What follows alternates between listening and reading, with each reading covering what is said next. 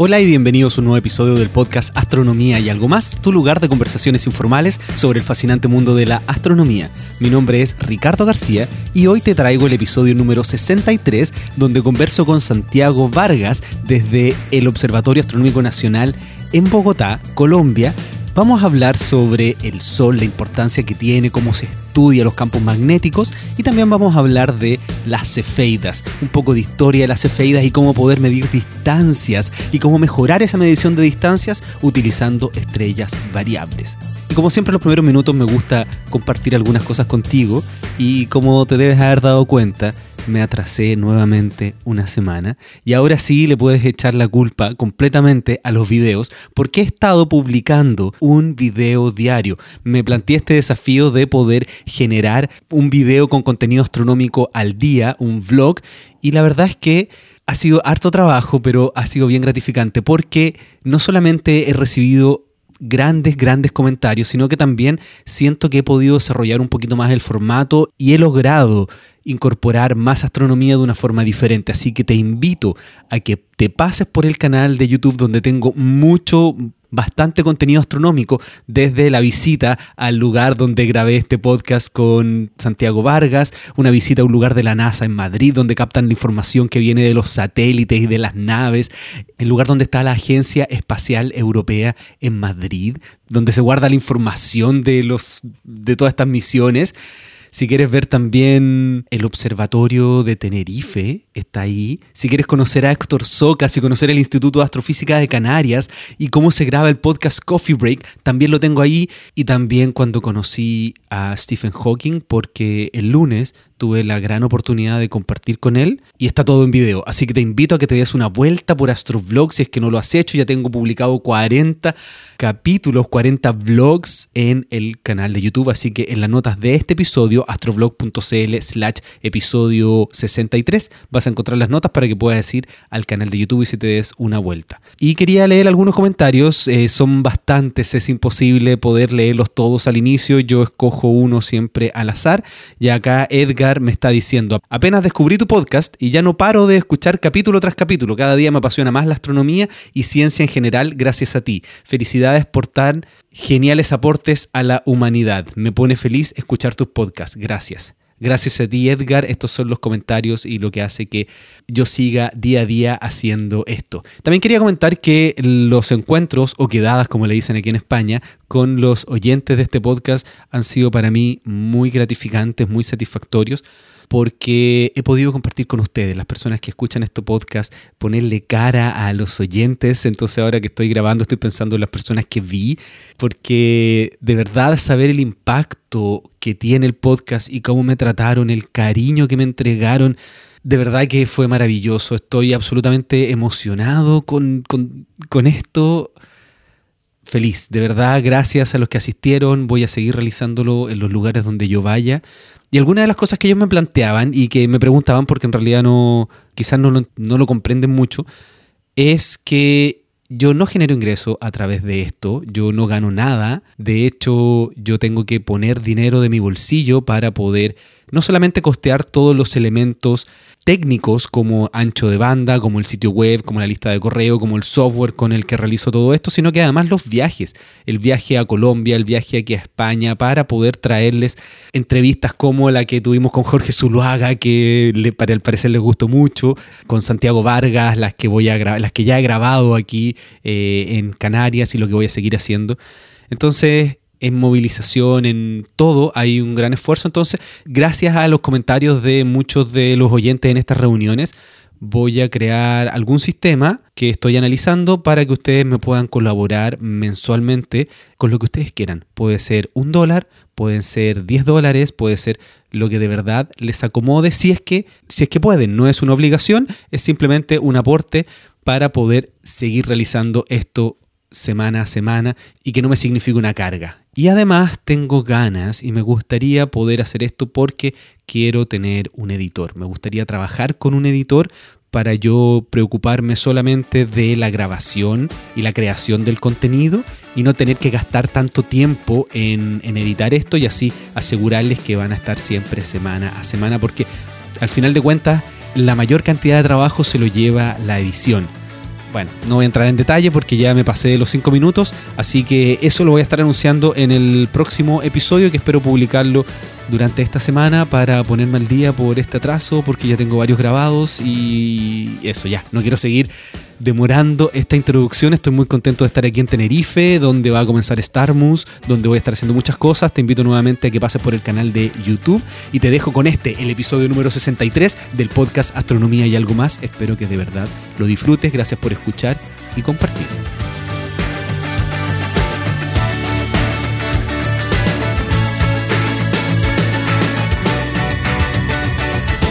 Bueno, hola, me encuentro aquí con Santiago en la Universidad Nacional de Bogotá. Hola Santiago, ¿cómo estás? Hola Ricardo, ¿qué tal?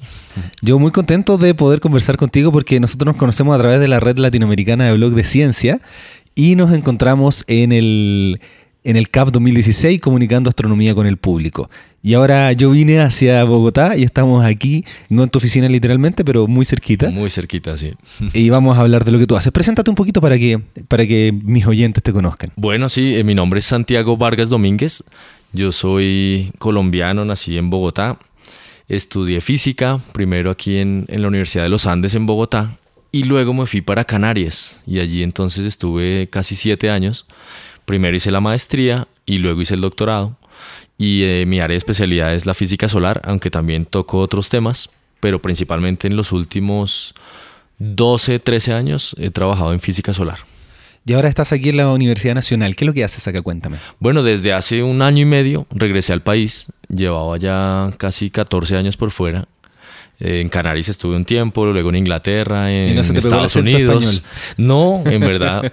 Cuando estoy con amigos españoles se me suelta un poco el, acento español, pero aquí no. Aquí soy bastante neutro en acento. Y luego de regresar al país, pues me vinculé como profesor de la Universidad Nacional de Colombia en el departamento que se llama Observatorio Astronómico Nacional. O sea, somos un departamento aparte de física, de matemáticas, tenemos autonomía. Que exactamente el lugar donde nos encontramos, yo ya estuve grabando con la cámara para el canal de YouTube, va a salir primero probablemente el video de YouTube que este podcast, pero ahí van a poder verlo exactamente, lo voy a dejar en las notas de este episodio para que conozcan las cúpulas, los telescopios, para que conozcan también a Santiago. Así que bueno, entramos en materia y cuéntame cuál es tu investigación. Vamos a partir con el sol, después yo creo que nos vamos a ir a las cefeidas. ¿Qué es lo que haces con el sol? Bueno, mi especialidad se relaciona con astronomía observacional. Entonces yo observo al Sol, utilizo datos e imágenes del Sol y esas imágenes principalmente las obtenemos en telescopios en tierra que están en las Islas Canarias, en eh, un telescopio muy importante que ahora mismo es el más grande del mundo solar, que está al sur de California, se llama Big Bear Solar Observatory. Está en medio de un lago en el sur de California, a 2.500 metros, entre Los Ángeles y Las Vegas. Allí estuve haciendo un postdoc dos años, inmediatamente antes de estar acá. Y bueno, lo, bonito es que esos telescopios tienen la capacidad de ver cosas muy pequeñas en el Sol. Ya somos capaces de ver cosas del tamaño de Bogotá, o sea, más o menos unos 30, 40 kilómetros en el Sol. Y eso es impresionante porque estamos viendo los bloques fundamentales que rigen la actividad solar. Para ponerlo en, perspectiva, ¿cuál es el radio solar? El radio solar, bueno, si nosotros lo comparamos con la Tierra, entonces podemos tener en volumen un millón de tierras dentro del Sol. Pero Imagínense, un millón, de, millón de tierras hagan el ejercicio, tomen un fósforo y traten de contar un millón de fósforos. claro, es, es tremendamente grande. De hecho, en el Sol conocemos las famosas manchas solares, que es un área que yo también trabajo, y las manchas solares que se pueden ver muchas de ellas a simple vista, aunque no lo hagan, porque no se puede mirar al sol si no utilizamos filtros especializados, pero si cogiéramos un filtro eh, especial para ver al sol y lo pusiéramos enfrente de nuestros ojos, podríamos ser capaces de ver esas manchas solares que pueden ser mucho más grandes que la Tierra. De hecho, yo recuerdo una vez que estaba manejando en el auto y había una cantidad de smog, me parece que había un incendio cerca de Santiago y yo miré el sol y dije, no es posible que estoy viendo una mancha simple vista. claro. Fue impresionante. Claro, esas manchas son pueden tener el tamaño de Júpiter es decir, 10 veces el tamaño de la Tierra.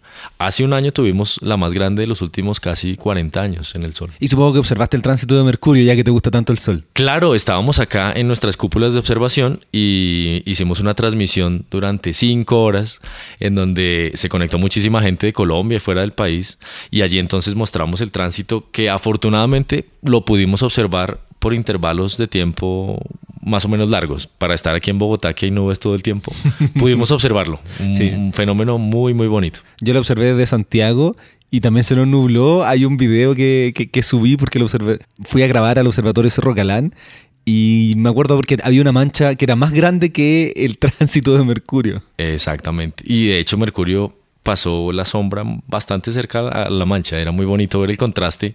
Porque otra cosa interesante de los tránsitos es que el tránsito me permite ver lo que sería el valor cero de luz, de iluminación. Porque las manchas solares aparentemente son oscuras, pero realmente son muy brillantes. Pueden ser incluso 50 veces más brillantes que la luna llena. Claro, eso yo, yo no sé si lo, lo conversé con Héctor Soca en el episodio que hablé sobre el sol, pero uno le llama manchas oscuras, pero en realidad no son oscuras. ¿Por qué se ven oscuras? se ven oscuras porque lo que hay alrededor de las manchas es muchísimo más brillante. Entonces es como cuando tú tienes un bombillo de filamento y si tú lo enciendes, pues no ves el filamento, te deslumbra los ojos. Pero si tú pones atrás una luz mucho más potente, vas a, va- vas a poder ver el filamento del bombillo que está enfrente, porque lo que está en el fondo es mucho más brillante. Entonces es un problema pues de contraste, Pero las manchas están a 3000 grados centígrados. Eso significa que están ardiendo, están muy calientes y están emitiendo muchísima radiación. Tanto como el brillo de 50 veces la luna llena. O sea, son muy, muy brillantes. Yo no sé si se escucha, pero están jugando fútbol atrás de nosotros. Yo espero que no se escuche tanto. Claro, entonces es un tema de contraste, porque cuando uno hace la exposición para tomar la fotografía de la mancha solar y para verla, uno expone a los 5200 que está el sol, 5800. Sí, 5800. 5800 que está el sol, entonces obviamente lo que está a 3000 se va a ver más oscuro. Claro. Pero no es oscuro. No es oscuro. Ya, entonces volviendo, tú me dijiste que puedes observar detalles de unos 40 kilómetros. Sí, vemos cosas muy pequeñas que están sucediendo en el Sol, en diferentes capas del Sol. Entonces recordemos que el Sol es como una cebolla, tiene un núcleo interior, tiene unas zonas internas, pero luego la primera capa del Sol que podemos ver se llama la fotosfera o fotosfera. Depende de dónde estemos, puedes decirle fotosfera o fotosfera. Yo le digo fotósfera. Le dices fotosfera. Sí. Perfecto. Esa es la superficie del Sol. Es lo que vemos nosotros como superficie, porque no es un lugar que yo pu- pueda ir si soporto esa temperatura y pararme, ¿no? No, se puede. realmente es el momento, se define como el momento en el cual la radiación que está atrapada en el interior solar puede escapar libremente. Eso quiere decir técnicamente que el Sol pasa de ser un cuerpo opaco a un cuerpo transparente.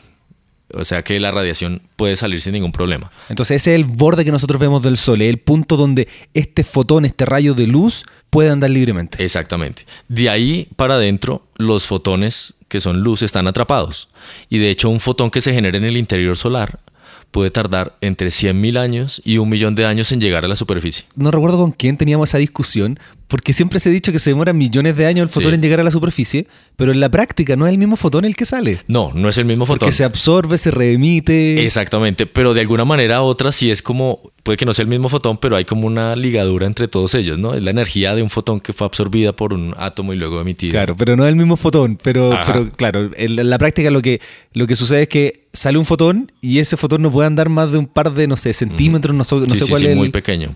Y, claro, la cosa es que el fotón que salió cuando está en la superficie del Sol lleva la energía que llevaba ese que se originó hace 100.000 Ahí- años ahí o un millón de años. Es- es- eso es lo interesante, claro. Y luego después de la superficie del Sol, pues tenemos atmósfera. El Sol también tiene una atmósfera Ahora, y de hecho yo, es yo- muy yo grande. quería decir que como concepto muy bonito decir que se demora un millón de años o millones de años en salir el fotón. En la práctica, obviamente, como tú mencionaste, es la emisión y la reemisión. Claro. Pero esta energía es la que viene desde el interior del, del Sol. Claro, luego cuando sale de la superficie tarda tan solo 8 minutos en llegar a la Tierra.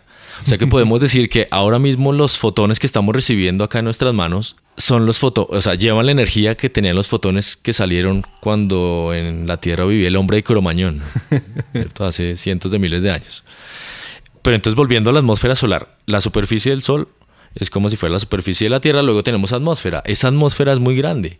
El Sol tiene una capa que se llama la cromosfera y luego tiene otra capa que se llama la corona, pero la corona es inmensa. De hecho, ahora mismo estamos en la corona solar. Ahora mismo estamos viviendo inmersos en la corona solar, porque la corona solar se extiende y cubre incluso el sistema solar. ¿Hasta, ¿Hasta dónde llega esta corona? Pues mira que el- el- la definición de sistema solar se puede dar de varias maneras, ¿no? Una es todos los cuerpos que están sintiendo atracción hacia el Sol. O sea, el Sol tiene una ligadura y es toda la fuerza de atracción gravitatoria que mantiene unidos pues, a los planetas girando alrededor del Sol y luego al cinturón de Kuiper y luego a esa nube que no hemos detectado, pero que creemos que existe, que se llama la nube de Oort.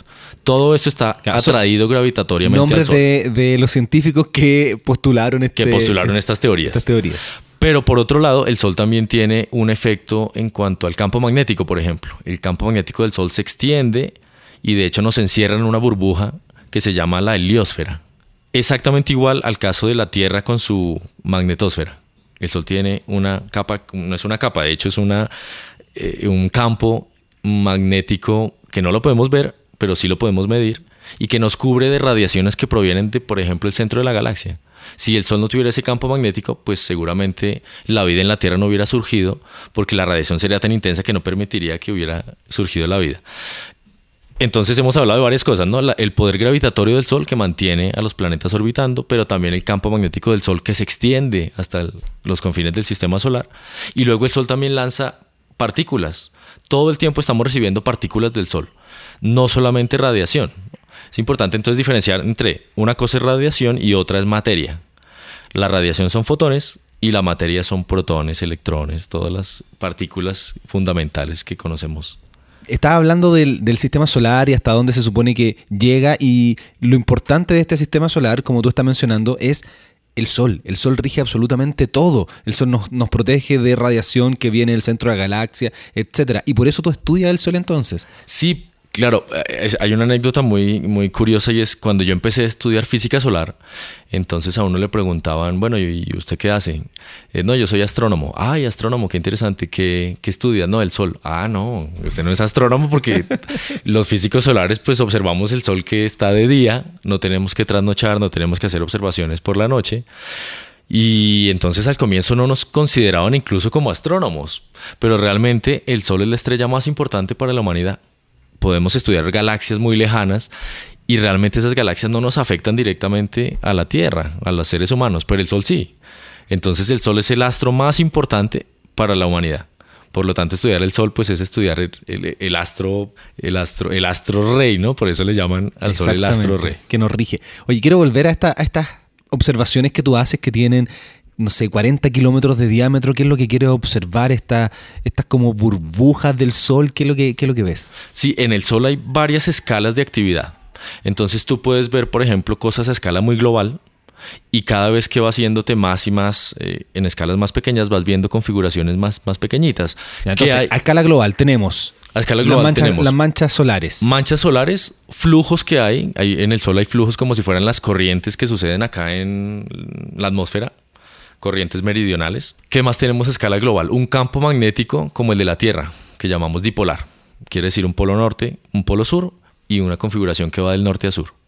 Pero cuando nos vamos a escalas más pequeñas del Sol, entonces empezamos a ver, primero, que el campo magnético está por todos lados. Yo siempre digo que a uno no se le ocurre, por ejemplo, que en Bogotá salga una línea de campo magnético y entre en Chile pues en el Sol sí sucede eso. Hay líneas de campo magnético que salen de cualquier sitio del Sol y vuelven a entrar por otro sitio que no son necesariamente los polos. Y a esa configuración le llamamos multipolar. ¿Qué más tenemos? Tenemos convección. Resulta entonces que el Sol produce su energía en el centro, esa energía llega a la superficie, pero en la última capa antes de llegar a la superficie es como si fuera una olla con agua caliente, con agua hirviendo. La transferencia de la energía se da por convección. Y eso quiere decir entonces que tenemos celdas convectivas como burbujas de agua en una sopa que estamos calentando. En un sancocho, en un le dicen acá. Pero cada burbuja puede ser tan grande como toda Colombia. Entonces son burbujas de varios miles de kilómetros o de varios cientos de kilómetros. Y esa entonces es la escala que llamamos granulación solar. Por eso entonces la superficie del Sol parece como si fueran granos de café, en donde cada granito es una celda convectiva. Y si nos vamos a escalas más y más pequeñas, vamos a darnos cuenta que hay estructuras, por ejemplo, brillantes, muy brillantes en el Sol, debidas al campo magnético, que se llaman precisamente puntos brillantes. Y esos puntos brillantes los encontramos en toda la superficie del Sol. Y entonces podemos estudiar la dinámica de esos punticos brillantes y cómo interactúa entonces el campo magnético con el plasma solar. Esa es una de las investigaciones más interesantes. Interacción de plasma solar con campo magnético y a partir de ahí salen una cantidad de cosas tremendas. Para, tener una idea y aterrizarlo, cuando, no sé, el, plasma atraviesa el campo magnético, salen la... Estoy pensando el nombre en inglés. Coronal Mass Ejection. Sí. Sí, eh, aunque esas eyecciones coronales de masa suceden a escalas grandes. Ya. Entonces, esa precisamente es una muestra de la actividad solar en escala muy grande. Perfecto. Es como uno típicamente le conoce como una lengua de fuego, ¿verdad? Eso es simplemente el plasma que está siendo expulsado hacia el exterior del Sol y mucho de ese plasma regresa al Sol. Porque claro, el Sol de todas formas tiene una gran masa y atrae toda la masa que está expulsando. Y entonces en el Sol uno puede sentir, si estuviéramos en el Sol, si pudiéramos irnos a vivir al Sol, que eso nunca va a suceder, podríamos tener lluvia coronal, se llama. Y eso significa lluvia de plasma que está a miles de grados centígrados y que puede caer incluso a velocidades más rápidas que las del sonido. Y, a escala más pequeña, esta interacción entre el plasma y el campo magnético. Ok, entonces a escalas más pequeñas se pueden generar, por ejemplo, las manchas solares, que son escalas un poco más grandes, no todas nacen como una mancha bien formada, sino a veces salen primero poros. Los poros entonces son estructuras muy pequeñitas, eh, oscuras en el sol, que van creciendo, van creciendo y pueden desarrollarse en manchas. Entonces, ahora mismo, por ejemplo, no hay manchas en el sol. Creo que hoy mire el sol en, por la página de internet que es el Solar Monitor. Porque aquí está absolutamente aquí Está nublado. y creo que no hay manchas en el sol, pero sí hay poros. Y esos poros entonces puede que dentro de cinco días se hayan convertido en manchas. Entonces ahí lo que estamos viendo es que en el sol sucede el fenómeno de que se agrupan pequeños efectos para generar un efecto mayor. ¿Y qué es exactamente lo que tú estudias? Bueno, lo que yo estudio es cómo el campo magnético que sale del interior del Sol, cómo atraviesa toda la atmósfera solar y cómo puede generar, por ejemplo, explosiones solares. Las explosiones solares no necesariamente tienen que ser estas tremendas que llamamos fulguraciones, sino pueden ser, por ejemplo, lo que ahora se llama nanofulguraciones. Significa que el campo magnético puede generar, yo le llamo cortocircuitos. El campo magnético interactúa con el mismo y al cruzarse el campo magnético con otro campo magnético puede generar lo que llamamos reconexión magnética.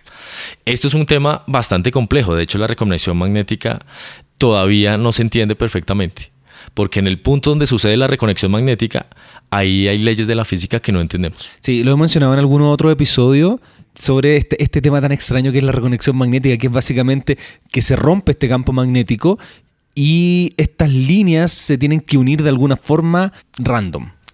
E, eso es una reconfiguración del campo magnético. Entonces, por ejemplo, habían dos líneas de campo magnético y al reconectarse generaron una. Y hay liberación de energía. Y recordemos algo interesantísimo y es que las, en el Sol el campo magnético atrapa el plasma. Entonces, cuando esas líneas se rompen, el plasma queda a la deriva y ahí es donde puede salir y puede generar pues emisiones a la Tierra, por ejemplo, si esa liberación de energía fue en la dirección a la Tierra. Eso es plasma solar que está siendo lanzado. Sí, yo siempre he dicho que el nombre reconexión magnética suena algo así un poco como esotérico. Sí, sí, el nombre puede que no sea el más acertado. Te voy a hacer una reconexión magnética. es una reconfiguración de la distribución de líneas magnéticas en el Sol. ¿Y cómo lo estudias? ¿Qué es lo que haces? ¿Dónde obtienes las observaciones? ¿Cómo es tu día a día? Perfecto, entonces utilizamos observaciones en tierra, que las que yo he utilizado son del telescopio que mencioné antes que queda en California, Big Bear, pero también utilizamos observaciones desde satélites. Entonces ahora tenemos satélites que observan al Sol las 24 horas y que son maravillosos. Impresionante. Tenemos el, el, SDO, que es el Solar Dynamics Observatory, y tenemos un nuevo telescopio de la NASA que se llama IRIS. Y IRIS tiene una resolución muy buena. Cada telescopio tiene una zona en la cual trabaja mejor. Eso quiere decir que, por ejemplo, con SDO podemos ver ciertas capas del Sol, pero con Iris podemos ver otra capa que no ve el primero. Y entonces lo que estamos haciendo es algo que se conoce como tomografía solar. Es hacer un estudio por capas y mirar cómo evoluciona un fenómeno en el Sol desde la superficie hasta la corona. Eso es muy interesante. Ahora, la pregunta número uno que tenemos los físicos solares, que todavía no está resuelta, es por qué la parte externa del Sol es más caliente que la superficie.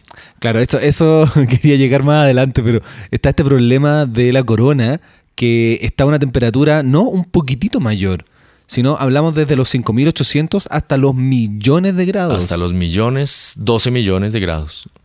Y de hecho hay una capa en el Sol que está entre la cromosfera y la corona que se llama la región de transición. Y justamente recibe ese nombre porque en una capa que es muy delgadita, unos pocos cientos de kilómetros, la temperatura aumenta un millón de grados.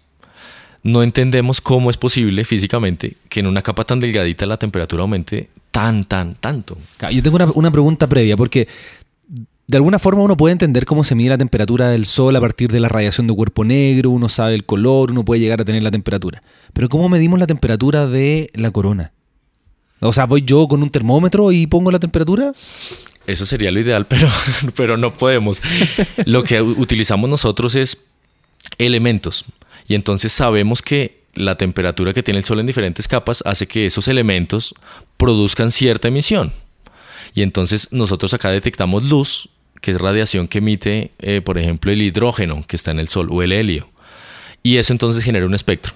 Nosotros podemos estudiar el espectro de esos elementos y así entonces podemos saber a qué dónde se están formando esos elementos y dependiendo de dónde se formen, la temperatura tiene que ser tanto para que la radiación que emita sea la que detectamos. Entonces todo se hace en base a los elementos que hay en el Sol. Pero recordemos también que en el Sol hay muchos elementos. La gente de pronto piensa que el Sol es una bola de hidrógeno solamente. Y no, en el Sol tenemos noventa y pico de elementos, incluso oro. El Sol tiene una cantidad de oro enorme, tan grande como el asteroide Ceres. Claro, de hecho al interior solar todos dicen que lo que hace que el Sol tenga la energía es la cadena protón-protón, pero además está el ciclo CNO. Exactamente.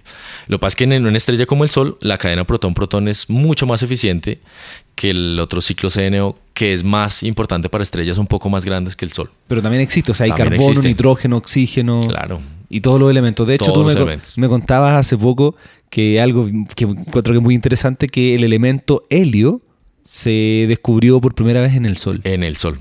Exactamente, estaba un astrónomo estaba observando el Sol, de pronto vio un espectro muy raro que no conocía porque recordemos que en esa época pues uno todos los espectros que veía tenía que compararlos con tablas y él no lo encontró por ninguna parte. O sea, y esa la bajada de internet esas tablas.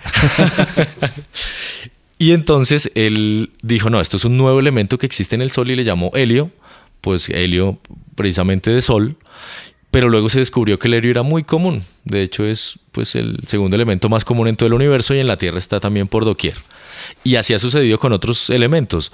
Eh, el coronio, por ejemplo, es un elemento que se descubrió en el Sol y la gente pues le llamó coronio porque era una cosa nueva que estaba en la corona solar y luego se dieron cuenta que era una mezcla de varios elementos como níquel, hierro, entonces era una mezcla de varios espectros. Igual sería bonito tener un anillo de coronio. entonces, todo esto que ahora pues parece trivial, fueron años y años de investigación de algo que es muy bonito en astronomía, que es la espectroscopía. Eso es una herramienta fundamental con la cual hemos descubierto de qué están hechas las estrellas, atmósferas planetarias, etcétera, etcétera, ¿no? Incluso la expansión del universo. Bueno, entonces, antes de que, de que nos perdamos y no, y no pueda volver a lo que a la pregunta inicial, estamos hablando sobre que la temperatura de la superficie del Sol o la fotósfera solar es muy distinta a la de la corona por varios millones de grados de diferencia. ¿Por qué ocurre esto? Y bueno, lo interesante porque la gente pensaba que eso se debía a, por ejemplo, las explosiones solares. Cuando el Sol es muy activo, entonces uno dice, bueno, si es tan activo, está inyectando mucha energía y por eso entonces se calienta la corona. Pero resulta que cuando el Sol no está tan activo, sucede exactamente lo mismo, la temperatura sigue siendo igual de alta. Entonces la explicación no está, por ejemplo, en todas las fulguraciones y las tormentas solares y eso. Tiene que ser algo que está todo el tiempo actuando en el Sol. ¿Qué teorías hay? Porque realmente es un problema abierto, pero hay varias teorías. Una es que la reconexión magnética que tiene lugar a escalas muy pequeñas en toda la superficie del Sol va inyectando temperatura.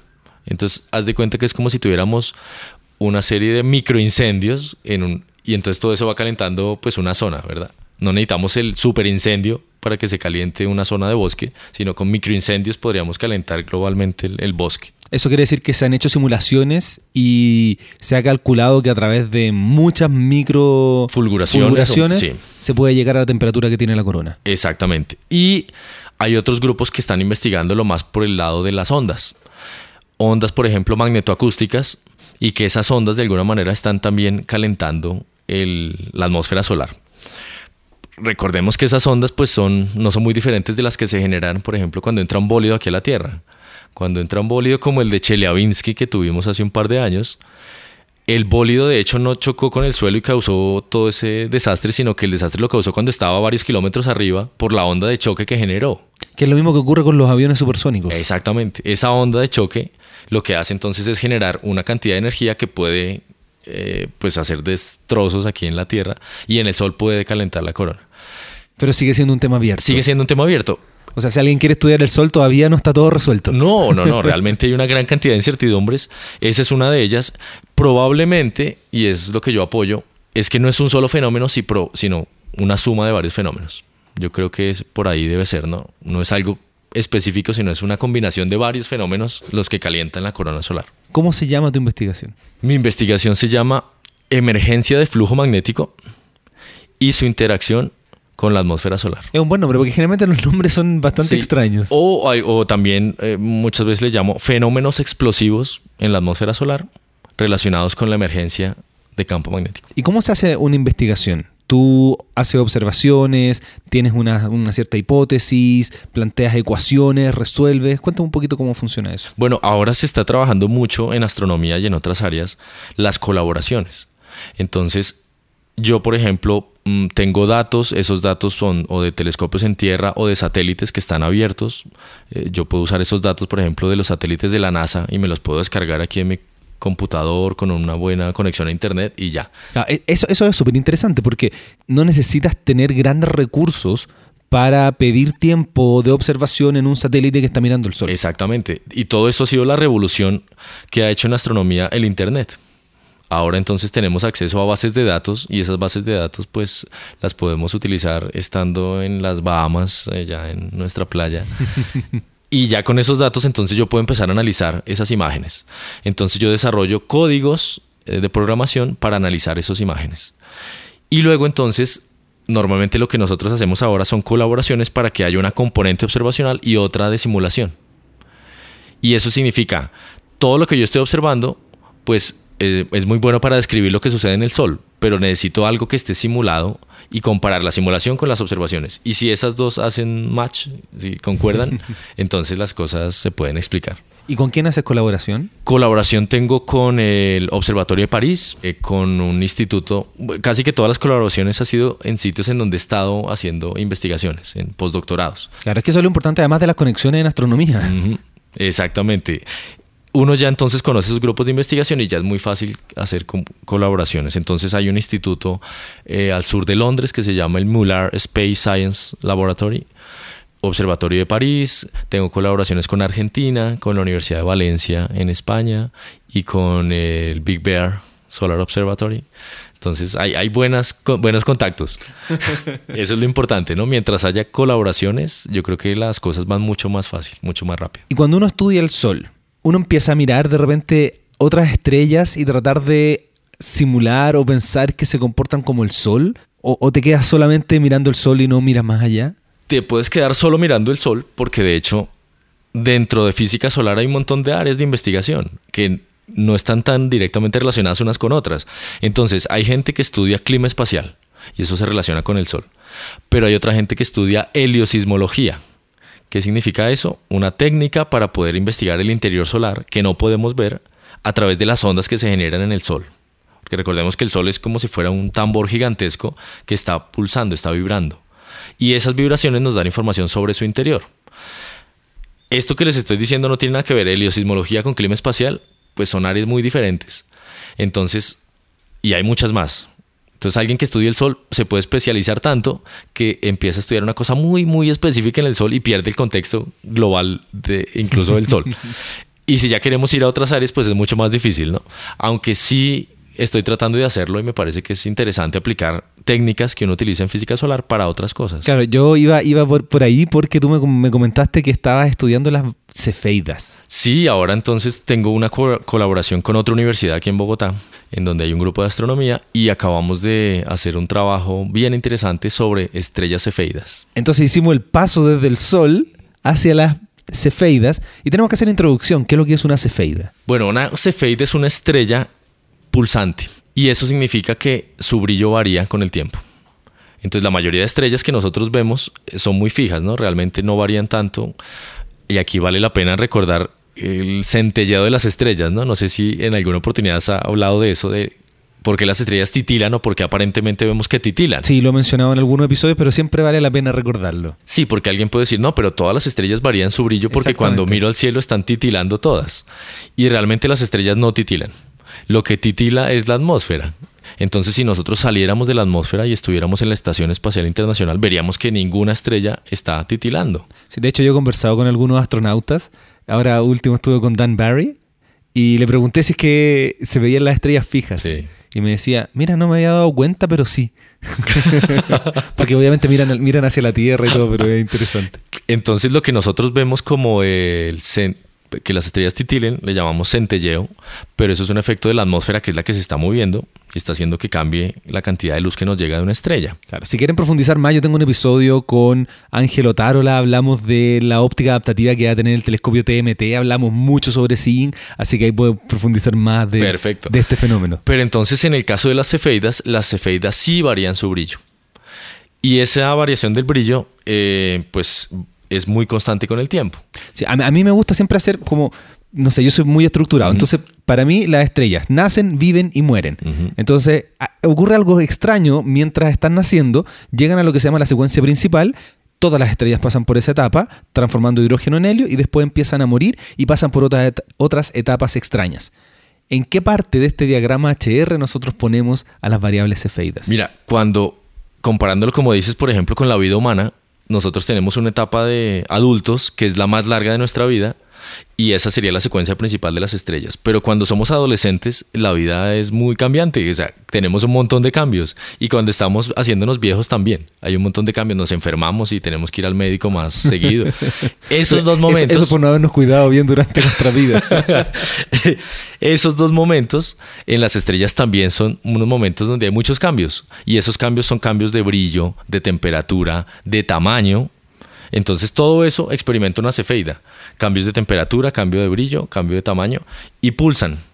Y al pulsar entonces uno puede hablar de la curva de luz de las estrellas. Las cefeidas son estrellas que son púberes o que son estrellas viejas. Bueno, es interesante porque cuando se empezó a trabajar con las cefeidas, de hecho ni siquiera se llamaban cefeidas. Entonces las cefeidas son estrellas que están eh, cambiando porque se acercan a su muerte o hay otras que también, que pueden ser también estrellas variables, pero no cefeidas. Lo que pasa es que lo interesante de las cefeidas. sí, Porque eh, conversé con otra persona que se llama la Wolf Rayet. Claro. Y hay otras que son las RL Lirae. Y hay una cantidad de cambios o sutiles en la evolución de las estrellas que hace que las llamemos de una manera u otra. Claro, y por, un, y por una cantidad importante de tiempo se vuelven variables y tienen una cierta variabilidad que claro, para nosotros cuando la miremos siempre van a ser así porque estamos mirando un instante cósmico. Pero claro, si viviéramos millones de años o miles de años, podríamos ver el cambio. Ese cambio. Lo bueno en las cefeidas es que esos cambios sí son muy cortos. Entonces realmente el periodo de variación de una cefeida pues puede ser de días. Y eso hace entonces que podamos pues, registrarlo fácilmente con una observación durante varias noches. Claro, entonces vemos cómo varía el brillo en el tiempo, pero sigue siendo una cefeida, no, no termina como, no sé, gigante roja o quizá una supernova. Ah, claro, exacto, sigue siendo una cefeida porque está en ese periodo muchísimo tiempo, en ese periodo de, variación. Entonces, ¿cuál es la gracia de las cefeidas? Bueno, lo interesante de las cefeidas es que, y aquí voy a contar un poco la parte histórica que es bien bonita también. Es muy interesante, por favor, adelante. varios oyentes me han pedido si profundicen la historia de la astronomía. Aquí vamos a hablar de la historia, cómo se descubrió las cefeidas. Bueno, lo más conocido de las estrellas cefeidas se lo debemos a una astrónoma, tal vez la astrónoma más famosa de la historia, que se llamaba Henrietta Leavitt. Ella nació en Massachusetts en 1868, tuvo una enfermedad muy larga durante su juventud y luego entró a trabajar en el observatorio del Harvard College. Y ella entró como una asistente, Recordemos entonces que en esta época un señor de apellido Pickering era el director del observatorio y contrató a una serie de señoritas para que hicieran el trabajo de mirar placas fotográficas y en esas placas identificar estrellas, espectros de las estrellas, etc. Y, y la historia cuenta además que tenían una característica muy especial estas señoras o señoritas. ¿Qué era cuál? Que eran sordas. Ah, es verdad, es verdad.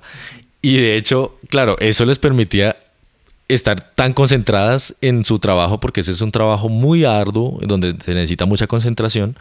Y ahí, mm, aparte de Henrietta, Annie Cannon es muy famosa. Y de hecho, Annie Cannon es interesante también porque ella estudiaba espectros de estrellas y era capaz de identificar muchísimos espectros por minuto. Entonces, durante su vida registró miles, miles de espectros. 400 mil espectros se cree que registró Annie Cannon. De hecho, cuando uno habla de la clasificación espectral de las estrellas, o BA, eh, o Be a Fine Girl Kiss Me, Kiss me, ajá. se- ellos partieron haciendo el análisis espectral y dijeron A, B, y lo pusieron en orden y después lo reordenaron y Sí, quedó sí, así. sí, sí. Y eso, por eso se llama la clasificación de Harvard, que es tal vez la más importante. O sea, ese grupo fue muy, muy interesante y hizo muchísimos aportes a la ciencia. Volviendo a Henrietta, entonces ella había publicado en 1908 un artículo en donde estaba estudiando estrellas en la pequeña nube de Magallanes. Que se ve desde que- el hemisferio sur y es preciosa. Exactamente, recordemos que las nubes de Magallanes son dos galaxias satélites de la Vía Láctea que efectivamente se ven en el sur. Bueno, aquí en Colombia se ven hacia final de año. A partir de noviembre ya las podemos ver. Y Nosotros se llama la vemos todo el año dependiendo de la hora. Y se llaman nubes de Magallanes porque de hecho fue Magallanes en sus viajes hacia el sur el primero que las eh, catalogó. Que la registró desde Occidente porque ya las veían claramente. claro, claramente. Las culturas de Australia, de Claro. los incas, el sur de Chile. Pero como la mayoría de la astronomía que está registrada hoy en día, pues se la vemos a lo que se hizo en Europa y en los países que están sobre la, La línea ecuatorial. claro. Entonces, hasta que Magallanes no fue al sur y la Claro, registró para y ellos las no catalogó. existían. Para ellos no existían. Entonces está la pequeña y la gran nube de Magallanes. Henrietta trabajó con muchísimas estrellas. De hecho, descubrió en la pequeña nube de Magallanes más de 800 estrellas. Claro, es que eso es interesante porque cuando uno estudia galaxias lejanas, uno en realidad estudia la, la- la galaxia en su totalidad y no las estrellas. Pero estas galaxias están tan cerca que nosotros podemos estudiar estrellas, Estrellas. dentro de las galaxias. Exactamente. Eso, eso solo lo podemos hacer, como bien dices, con galaxias que están relativamente cerca. Y entonces en ese artículo de 1908 ella estudió un montón de estrellas, pero luego en un artículo de 1912 ella cogió una muestra de 25 estrellas, de las cuales 8 eran nuevas que acaba de descubrir y las anteriores eran las que ya había descubierto antes. Aquí la historia también es un poco eh, complicada porque el papel de la mujer pues era no era muy valorado en esa época, ¿no? En astronomía. Y de hecho entonces ¿no? ese y en la política, en toda... Sí, Yo claro. estaba caminando en Medellín y había una, una escultura de cuando las mujeres les permitieron votar. Claro.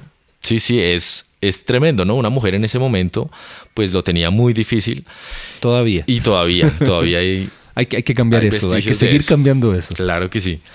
Henrietta entonces, de hecho, no firma ese, ese artículo. En 1912 es Pickering el que firma el artículo que, hizo Henrietta y lo único que pone es este trabajo fue hecho por la señorita eh, Leavitt, pero está firmado por Pickering. Bueno, en este trabajo entonces hay 25 estrellas y ella encuentra patrones. ¿Y cuáles son los patrones? Ella encuentra que entre más brillante es una estrella, más largo es su periodo de variabilidad. Eso quiere decir que pulsa mucho más lento, entre más brillante es una estrella. Y eso sigue una relación que es prácticamente lineal si nosotros hacemos una gráfica en donde ponemos en un eje el brillo de la estrella y en el otro eje el periodo en días.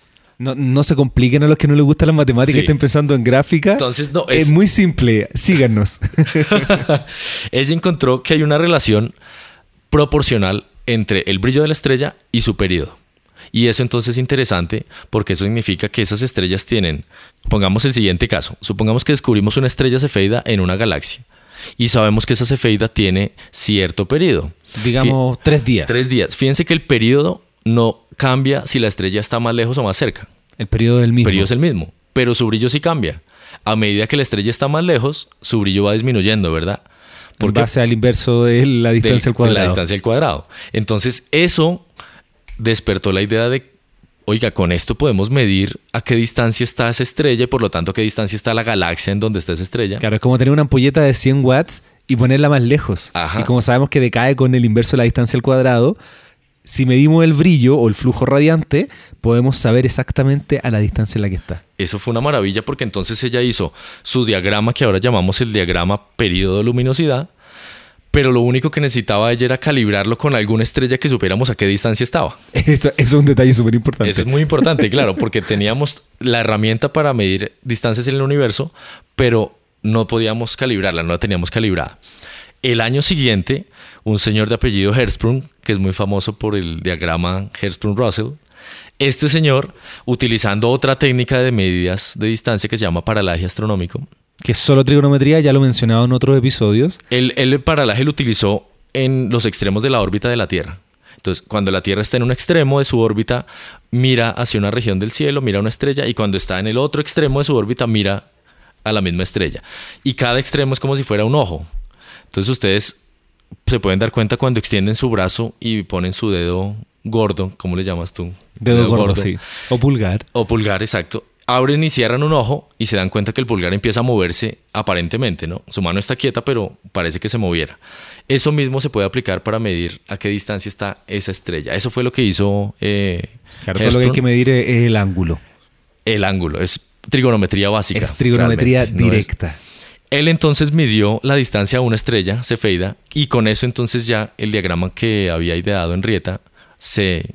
¿Y a qué distancia estaba esa cefeida? Uy, a ver Porque, si... porque el, el sistema paralaje, el, el método de medición de distancia a través de paralaje funciona para estrellas cercanas. Sí, De hecho, Alpha Centauri, que es la estrella más cercana, tiene menos de un segundo de arco de paralaje. sí. Esa, esa estrella Cefeida era precisamente de nuestra galaxia. Pero, por ejemplo, en el caso de Henrietta y todo lo que ahora se pudo concluir con las cefeidas de la pequeña nube de Magallanes, estamos hablando de 50 parsecs. Claro. Recordemos que un parsec es 3.26 años luz. Entonces es Cada más de 200 mil millones, no, 200 mil 200 años luz. Años luz, exactamente. Casi 200 mil años luz. Claro, porque la nube mayor está a 180 mil. Entonces, esas estrellas permiten medir distancias más allá de lo que permite el paralaje. Entonces, tenemos paralaje, estrellas cercanas. Más allá del paralaje, variables cefeidas. Y más allá tenemos otros métodos. Por ejemplo, para medir distancias del orden de megaparsecs, ya utilizamos supernovas tipo 1A. Claro, proyecto Caranto Lolo, yo ya conversé con Mario Muy en dos episodios. Muy interesante lo que ellos hicieron para el descubrimiento de la expansión acelerada del universo. Ahora, hay algo interesante en el tema de las nubes de Magallanes y es que recordemos que las galaxias pues tienen una forma como si fuera un frisbee o una pizza. Y entonces si yo la estoy mirando, no necesariamente estoy viendo el plano de la galaxia. Entonces con las nubes de Magallanes sucede eso. La gran nube de Magallanes la vemos prácticamente con la forma que es, mientras que la pequeña nube de Magallanes está como inclinada. Y entonces hay estrellas que están más lejos que otras y por eso entonces el- la calibración no es perfecta. O sea, Perfecto. hay una incertidumbre muy alta en la distancia de las nubes de Magallanes, de casi un 30%. Bueno, entonces, ya hicimos la introducción a las cefeidas. ¿Qué es lo que hiciste con estas estrellas? Porque tú te pasaste del Sol a estudiar las cefeidas. O sea, sigue haciendo las dos cosas. Hiciste una colaboración sobre cefeidas. Sí, la idea entonces fue trabajar con datos observacionales de un proyecto que se llama OGLE, que de hecho es un proyecto que cuya finalidad es hacer lentes gravitacionales, eh, gravitational lensing. De hecho, el proyecto OGLE traduce eso, ¿no? Algo con gravitational lensing. Este es un grupo polaco que tiene un telescopio en Chile, no recuerdo en qué parte, me parece que en la silla, si no estoy mal. No estoy seguro. Pero bueno, hay una base de datos de OGLE y ha tenido varias fases, OGLE 1, 2, 3, 4. Lo que hicimos entonces fue estudiar las curvas de luz de esas cefeidas y descubrimos entonces que las curvas de luz se pueden clasificar en tres grupos diferentes. En un grupo las curvas de luz... Yo, yo quiero hacer este, este detalle porque a los astrónomos les encanta clasificar. Todo lo que hacen en la vida es buscar patrones que se puedan encontrar en otro lugar. Sí. Y bueno, no por nada, la primera ciencia de datos fue la astronomía. Entonces recordemos que lo que ahora está de moda, que se llama el- ciencia de datos, el Big Data, probablemente comenzó en el siglo II antes de Cristo con Hiparco, que fue el, el primer científico de datos del- de la humanidad. Tenía un catálogo de mil estrellas y empezaba a buscar patrones entre ellas y empezaba a organizarlas y a clasificarlas. Y ahora los datos están de moda porque cada dos días se generan más datos que en toda la historia de la humanidad. ¿no? Ese es un dato bien impresionante. Entonces, buscamos los patrones justamente que se veían en todas las cefeidas y teníamos una muestra de miles de cefeidas, creo que son unas 2.500 a 3.000 cefeidas. Y entonces, Ya, eso ya no tienen nombre, tienen números de catálogo. no, exacto, eso es un número en donde primero dice a qué galaxia pertenece, qué sector del cielo está viendo y el número. Entonces, a través de las, de las curvas de luz vimos que habían tres grupos. Unas curvas de luz que parecen la función seno, que son muy regulares. Otras que parecen un diente de sierra. Eso quiere decir que suben muy rápido y después decaen. Lentamente sube rápido y decae. Y otras que tenían como una especie de joroba Ya, tú te estás refiriendo entonces a la curva de luz. a la curva de luz. Es una gráfica de luminosidad versus tiempo. Exactamente. justamente esas curvas de luz fue las que hizo Henrietta. Henrietta hizo curvas de luz para las estrellas cefeidas de la pequeña nube. Y lo que vimos entonces es que según esa clasificación, también hay unas curvas de luz que son muy, muy finas, o sea, muy que son casi una línea perfecta y otras que son muy peludas, le llamamos nosotros, que tienen una gran dispersión y entonces hay puntos por todo lado, aunque siguen ese patrón de cambio, ¿no? de variabilidad. Y lo que hicimos entonces fue hacer análisis estadísticos y nos juntamos entonces con eh, ingenieros expertos en estadística y ellos entonces tienen métodos que los astrónomos no dominamos, que son métodos de estadística y de análisis robusto. Que son métodos matemáticos bastante complejos. Claro, porque nosotros en astronomía tendemos a utilizar, bueno, y en ciencias tendemos a utilizar mínimos cuadrados. Y ya, con eso nos quedamos tan contentos. Pero realmente los mínimos cuadrados no es lo mejor para hacer estadística. Hay otros, otras técnicas mucho más robustas que tienen en cuenta otras cosas. ¿Qué hacemos normalmente los astrónomos? Pues cuando un dato no nos sirve o no nos gusta, simplemente lo desechamos. Y eso no se puede hacer, ¿no? O sea, si un dato está dándonos algo que no nos cuadra, pues lo que se hace normalmente o se debería hacer es ponerle menos peso a esos datos. Pero entonces la idea es meter todos los datos de estrellas y darle más peso a los que realmente son más importantes y menos peso a los menos importantes que, los que no nos gustaron. Eso fue lo que aplicamos y nos dimos cuenta entonces que el periodo, que la relación periodo-luminosidad cambia un poco y entonces lo que estamos es de alguna manera refinando la relación periodo-luminosidad para el caso de las nubes de Magallanes. Eso quiere decir que muchas de las mediciones de distancia no estarían tan correctas. Claro, exactamente. Muchas de las mediciones que se han hecho no están ajustadas a, la realidad de los datos por varias razones. Una de ellas es porque se han desechado datos que no gustaban o que no eran tan bonitos como uno esperaba. Eso ha sucedido. Entonces, esta relación tan hermosa que las cefeidas tenían el periodo de luminosidad muy estable, no es así. Ahora, tampoco es que el cambio vaya a ser tan grande, ¿no? Realmente los ajustes que se están haciendo, que nosotros planteamos en este trabajo, son muy pequeñitos, o sea, no va, no va a cambiar de todas maneras la gran incertidumbre que hay todavía no, no cambia el orden de magnitud. No, no, no, no, no, ni mucho menos. Como, se habla en, en astronomía. No, no, no, para nada. Son más que todo el trabajo lo que pretende es mostrar que ese análisis estadístico se puede hacer de manera robusta y mucho mejor que lo que se está haciendo hasta ahora. Entonces es como abrir los ojos a la comunidad y decirle, oiga, podemos hacer un análisis bueno, robusto, teniendo en cuenta todos los datos, y aunque los resultados cambien muy poco, pues lo estamos haciendo de la manera que debe hacerse, ¿no? De la manera correcta. ¿Y cómo llegaste a hacer algo de este estilo? ¿Por qué te pasaste del sol a las cefeidas? Bueno, esto es un trabajo que estoy haciendo en paralelo y este trabajo comenzó hace cuatro años y ahora justo hace dos semanas pues nos aceptaron la publicación en el, en el Astrophysical Journal.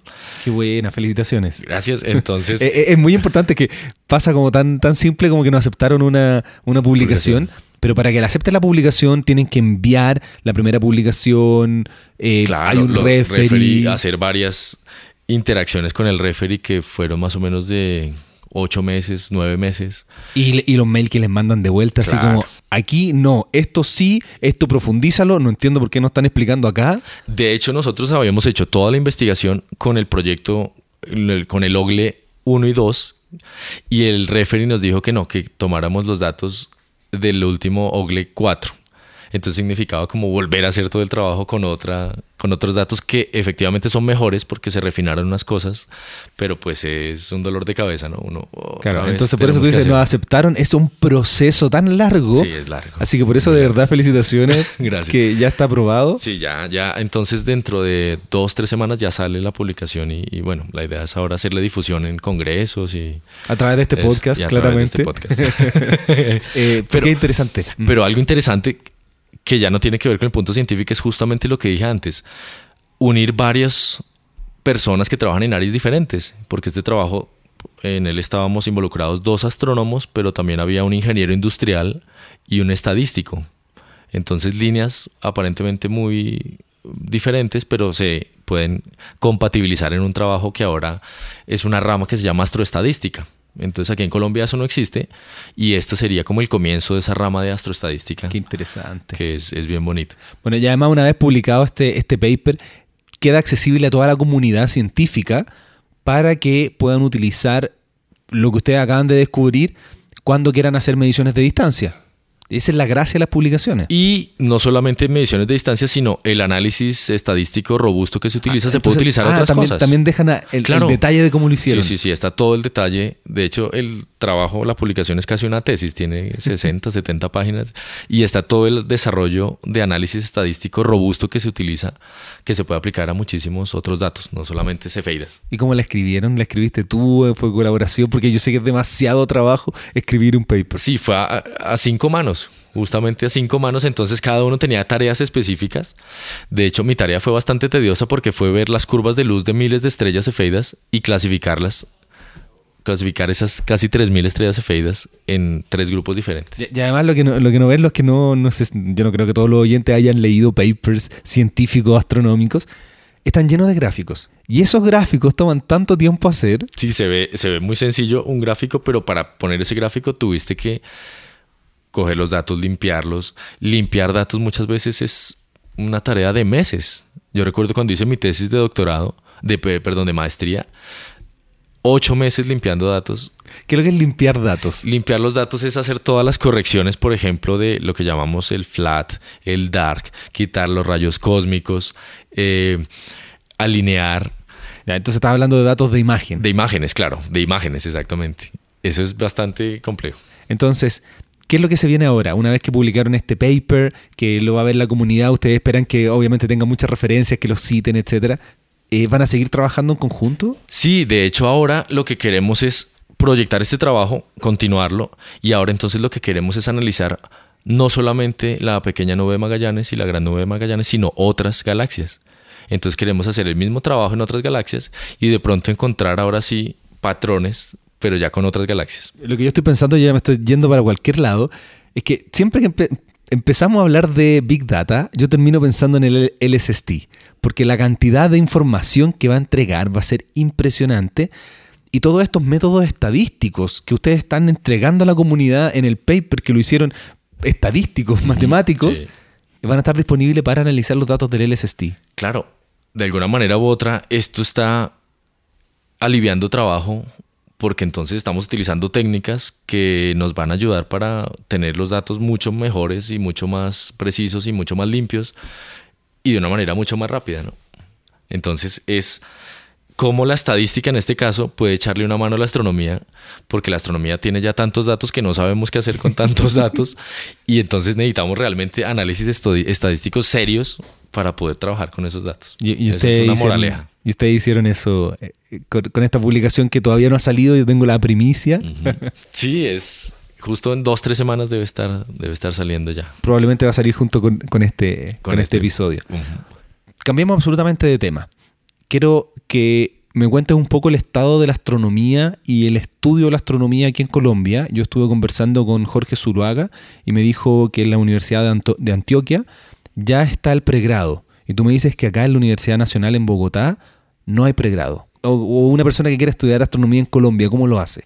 Bueno, muy, muy buena la pregunta. Y antes de en responder la pregunta precisamente, voy a comentar rápidamente sobre la historia que ha tenido la astronomía acá. Por favor, por favor, me, me parece súper interesante. No tan rápidamente, profundiza. Perfecto. Entonces, hemos tenido muchos altibajos, pero en Colombia se fundó el primer observatorio astronómico de todo el continente americano. O sea, tuvimos un observatorio 50 años antes que los norteamericanos, por ejemplo.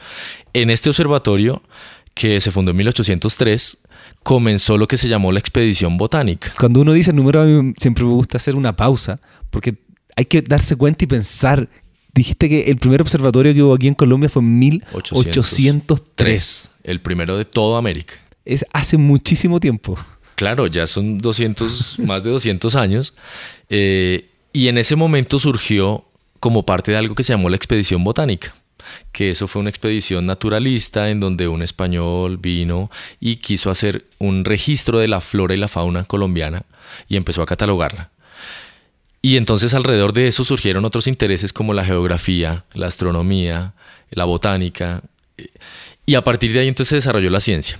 Pero eso tuvo muchos altibajos porque entonces después eh, este español pues eh, murió, eh, tuvimos la independencia de Colombia en 1810 y de hecho la independencia de Colombia surgió en el observatorio porque allí se reunían los eruditos de la época y ellos querían hacer sus investigaciones, pero tenían que estar ceñidos a lo que la corona española les decía que, que, hicieran, que investigaran, y ellos quisieron independizar sus investigaciones y a partir de ahí surgió todo ese movimiento de nosotros podemos hacer nuestras propias cosas y ahí eso fue creciendo y creciendo y en 1810 el grito de independencia ya de todo el país.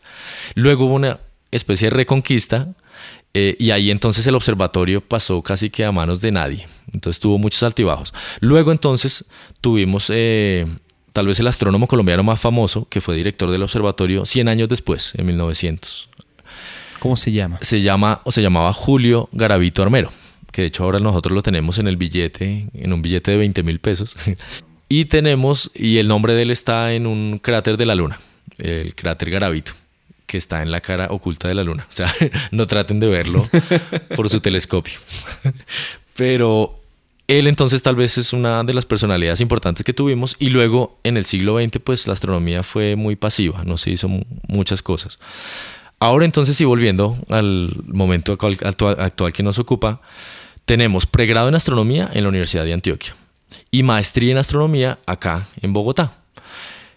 ¿Cuánta gente hay? Pues en el pregrado en astronomía, Jorge Zuluaga te comentaría que hay más de 200 estudiantes. Exactamente. un buen número de estudiantes. Son muchos. Y aquí en la maestría, la maestría es muy reciente acá, realmente lleva 15 años y tenemos eh, más o menos 50 graduados y en total unos 150 estudiantes. Entonces yo creo que está creciendo rápidamente, pero lo más interesante es que en los últimos 20 años, muchísimos colombianos se han ido a hacer sus doctorados fuera y han regresado. Entonces, ahora mismo la comunidad de doctores colombianos que hay en diferentes sitios del mundo, pues llega casi a los 50. Y eso lo vimos en la reunión latinoamericana de astronomía que hubo en Brasil hace dos años. Nos encontramos y no sabíamos que había tantos colombianos por ahí regados por el mundo haciendo astronomía. Y ahora entonces sí tenemos un bloque sólido que nos ha hecho postularnos para celebrar la reunión latinoamericana de astronomía este año en Colombia. Entonces, en octubre somos la sede de la reunión latinoamericana de astronomía. Eh, y eso, pues, la, la, organizada por la Unión Astronómica Internacional, yo también voy a estar ahí, así que genial. vamos a seguir haciendo cosas interesantes. y el año pasado entramos como país a la Unión Astronómica Internacional porque habíamos sido parte de la Unión Astronómica hace mucho tiempo y yo no sé qué pasó y se perdió esa membresía y ahora otra vez ya somos un país con membresía en eso, que es importantísimo para los planes que tenemos de seguir creciendo. De hecho, ya va a cumplir 100 años la, la IAU. Entonces, es interesante decir que hay alrededor de 50 astrónomos, como que un número muy grande, pero uno, si piensa en doctores, en abogados, en cualquier profesión, uno habla de miles. Entonces todavía falta mucho para que haya más personas haciendo investigación y eso además tiene que ver con el tema de los recursos, porque cuando uno hace investigación a uno le tienen que entregar recursos para investigar. Y lastimosamente no hay aquí, como en muchos otros países, una política científica. Entonces, si no hay una política científica, es muy difícil hacer planos a, planes a mediano y largo plazo. Y entonces ese es nuestro problema ahora. Buscamos recursos, pero son casi que goticas de agua y, necesitamos ser realmente... ¿Y, cómo se financia hoy día una investigación? Lo que tú estás haciendo, lo que están haciendo todos estos astrónomos que están hoy día en Colombia. Ahora mismo, pues nosotros estamos vinculados a la universidad más grande que hay en Colombia, la universidad pública, y esos recursos son del gobierno. Entonces la universidad, la universidad tiene cierta cantidad de dinero y esos recursos los puede distribuir en investigación, docencia, pero de hecho esta universidad, pues su final, su, su objetivo número uno es la docencia. Realmente nosotros acá somos profesores y la investigación es algo que va anexo y no sé si está bien o está mal, pero realmente es diferente a otros estilos en donde si hay contratados investigadores y si el investigador quiere pues da clases eh, o no da clases, pero aquí... No, en Chile es más o menos, más o menos parecido, es muy raro que haya un, un docente que solo haga investigación y a veces cuando solo hacen investigación les dicen, oye, ya, pues tienes que hacer clases. Claro, porque realmente es lo que mantiene la universidad, son las matrículas. Y entonces acá, por ejemplo, nuestra maestría, pues es lo que nos da financiación para hacer nuestras investigaciones y para ir a congresos y para ir a telescopios. Pero debería haber como más apoyo, ¿no? Realmente no es... Falta muchísimo acá en Colombia. O sea, es algo que se va luchando y que uno va peleando con el gobierno de que haya más presupuesto. En Chile también hace un trabajo arduo para llegar a tener lo que tenemos hoy día. Y sigue, nosotros tenemos CONICIT, que ha tenido una, una cantidad de problemas y que esperemos que ahora se solucione. Eh, bueno, larga historia. ¿Cuántos astrónomos hay hoy día en Colombia? Hoy en día tenemos, voy a mencionar los sitios en los cuales se está haciendo astronomía. Tenemos el Observatorio Astronómico Nacional, luego hay un departamento de astronomía en la Universidad de los Andes, que es una universidad privada. Luego tenemos en eh, Bucaramanga, esa es una ciudad en una provincia, un departamento se llama Santander, aquí en Colombia. Allí también hay una universidad donde están haciendo astronomía y de hecho ya somos parte del proyecto Pierre Auger, eh, que se está haciendo pues estudios de altas energías y de astronomía de altas energías principalmente. Y luego pues tenemos eh, física. Tal vez entonces aquí en Colombia la mayoría de astrónomos somos físicos y luego hemos hecho pues la maestría y el doctorado en astrofísica o en astronomía pero la formación nuestra ha sido física y la física aquí sí tiene mucho más, eh, mucha más tradición y mucho más desarrollo que la astronomía. Ahora entonces quería mencionarte la importancia de la divulgación porque justamente si queremos conseguir más recursos del gobierno, pues tenemos que hacer una buena divulgación para que la comunidad se entere de la importancia de las investigaciones que hacemos y, y que sea ella misma la que pida al gobierno pues que haya más apoyo. O sea, que casi que para el gobierno sea algo evidente que tiene que apoyar la ciencia porque ya el pueblo mismo es el que está pidiendo ese apoyo científico. E, eso, eso es lo que nos mueve a los divulgadores. y saber que esa inversión en ciencia se retribuye tremendamente en la sociedad. ¿no?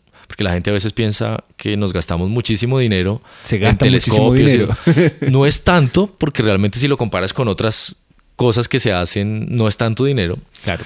Pero y ese dinero se retribuye en, en, inversión en la sociedad. Yo tenía la discusión alguna vez con alguien, yo he tenido muchas discusiones que decían, ya, si no se construye este observatorio, esos recursos irán para, no sé, poblaciones que tienen grandes problemas de hambre o de salud. Ajá. No necesariamente. No, no necesariamente.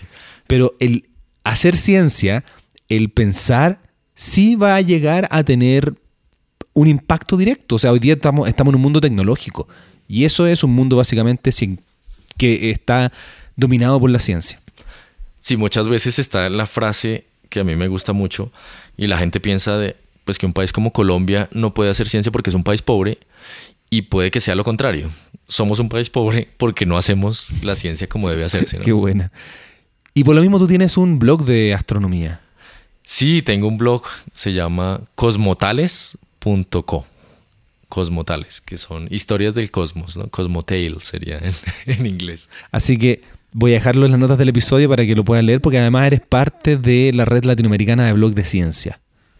Sí, mi, mi interés pues ha sido hacer divulgación de la ciencia, entonces eh, he tratado por todos los medios acá en Colombia de vincularme con el planetario, con varias instituciones, con colegios, con ferias de ciencia, y entonces de vez en cuando pues vamos con nuestros telescopios y hemos ido a Monserrate, eh, donde es un lugar que tengo que ir. un lugar que tienes que ir, una montaña aquí muy cerca de Bogotá, donde hay una iglesia en la punta de la montaña. Y que me dicen que se ve la ciudad muy bonita. Se ve una panorámica de la ciudad espectacular. Allí hemos subido con telescopios o nos vamos a regiones cercanas, vulnerables con telescopios. Y eso es muy motivante, ¿no? Porque es un gusto que tú tienes por la, difundir la astronomía, pero también la felicidad que te da cuando un niño que mira por un telescopio por primera vez la luna se queda pasmado eso como que te lleva a tus inicios cuando tú eras ese niño y es increíble, ¿no? Es devolverse en el tiempo y es maravilloso. Y además algo muy bonito que yo he descubierto que están haciendo acá, eh, sobre todo en, el, en la conferencia que estuvimos, el CAP, que incorporan mucho todos los pueblos originarios que tienen acá. Me decían también que hablan como 83 lenguas distintas en Colombia. Se mantienen mucho, muchos ritos, muchas historias del cielo muy locales y eso es maravilloso, rescatar lo que venía ancestralmente. Y aquí en esta región donde estamos justo ahora, cerca de Bogotá, pues esta era una región dominada por un grupo que se llamaban los muiscas. Y los muiscas fueron astrónomos porque tenían una conexión muy, muy directa con el cielo. Tenían observatorios solares. De hecho, muy cerca de Bogotá, a dos horas, tenemos un templo del sol en una ciudad que se llama Sogamoso que en lengua muisca es Sugamuxi, que es la ciudad del sol. Y allí pues ellos hacían sus rituales y celebraban el solsticio y tenemos observatorios en varios sitios por acá, aledaños a Bogotá, pero hay un desconocimiento tremendo de esto. Entonces queremos impulsar también la arqueoastronomía y la etnoastronomía, que es la astronomía de culturas eh, indígenas que se hace ahora mismo. Eso tenemos que rescatarlo y tenemos que mostrarle al mundo pues todo lo que se hace en Latinoamérica y que está relacionado con la astronomía de nuestros ancestros y de nuestros indígenas que ahora mismo también están haciéndola. Sí, eso es de verdad muy importante. Sigan, sigan haciéndolo. Desde Chile algo también se está haciendo porque, claro, la astronomía que uno, que uno hace, las constelaciones, son todas griegas, son de Egipto. Pero tenemos que darle más fuerza a eso que son nuestras raíces y, nuestro contacto con el cielo, que también es milenario, ¿no? Absolutamente. Aquí, por ejemplo, en Colombia hay un juego muy famoso, no sé si tú lo conoces, Ricardo, se llama el Tejo. Hay uno también que, que se juega en Chile, no sé si es el mismo. Bueno, aquí es un disco de mm, plomo o hierro, y ese disco entonces lo tienes que lanzar y al final tienes como una especie de, como una caja con arcilla y que tiene mechas que son pólvora, le llamo. Y entonces cuando el disco de hierro cae sobre la pólvora, que le llamamos acá mecha, genera una explosión, un sonido. No, no es el mismo. No es el mismo. Y claro, es un juego de puntería en donde tú tienes que ser muy preciso y además se cansa muchísimo el brazo, ¿no? Porque el peso del tejo puede ser de varios kilos. Pues resulta que en sus comienzos, esto nació en una zona muy cercana a Bogotá, aledaña a Bogotá, ese tejo era hecho en oro y representaba el sol. Y entonces ese juego nació seguramente como una representación del movimiento del sol sobre la bóveda celeste, en donde tú tienes una trayectoria que en el caso del disco es parabólica, y en el caso del sol pues es una va por la semiesfera que está sobre nosotros, pero es muy bonito, ¿no? Esa conexión que tenemos de incluso esos juegos, que ahora mismo es el juego tradicional colombiano, con la astronomía. La astronomía ha estado metida en toda la cultura ancestral que tienen nuestros pueblos. Es que si no sabían, nosotros hoy día tenemos calendario en los teléfonos, lo que yo siempre digo, nosotros sabemos qué fecha hoy día porque la vemos. Pero estas personas no sabían, tenían que mirar la posición del sol para saber cuándo sembrar, cuándo cultivar. Si no lo hacían, se morían de hambre. Y por otro lado, lo que yo siempre digo, que no tenían televisión, entonces en vez de llegar a ver Netflix o lo que sea, se contaban historias con el cielo. Eso es maravilloso. Aquí tenemos también una laguna que se llama la laguna de Tota, que es una palabra también ancestral, y parece que Tota significa observatorio. Todavía eso está en discusión, pero hay una investigadora colombiana que está en la Universidad de la Sorbona en París trabajando el tema. Y entonces imagínate que esa laguna para ellos era un observatorio porque cuando el cielo estaba despejado veían el cielo arriba y abajo en la laguna el reflejo del cielo. Una maravilla, o sea, eso, eso muestra pues la, el contacto que tenían con, con el cielo, que lo hemos perdido. Absolutamente, hay que mantener ese contacto con el cielo. Bueno, Santiago, podríamos seguir conversando por horas. De hecho, vamos a seguir conversando nosotros, pero sin los micrófonos. Quería agradecerte de verdad que me hayas mostrado aquí este, este observatorio y que te hayas dado el tiempo de conversar para astronomía y algo más. Así que muchísimas gracias. No, gracias a ti. De verdad que esto que estás haciendo es inspirador, no solamente para todos los que te están escuchando, sino para los que nos sentamos aquí enfrente tuyo y ver la pasión con la que haces este trabajo que ustedes escuchan pues lo que sale, pero lo que hay detrás y cuando vemos a Ricardo con todo su equipo y montando toda la... es tremendo, o sea, realmente es, es inspirador. Un gusto. Muchas gracias.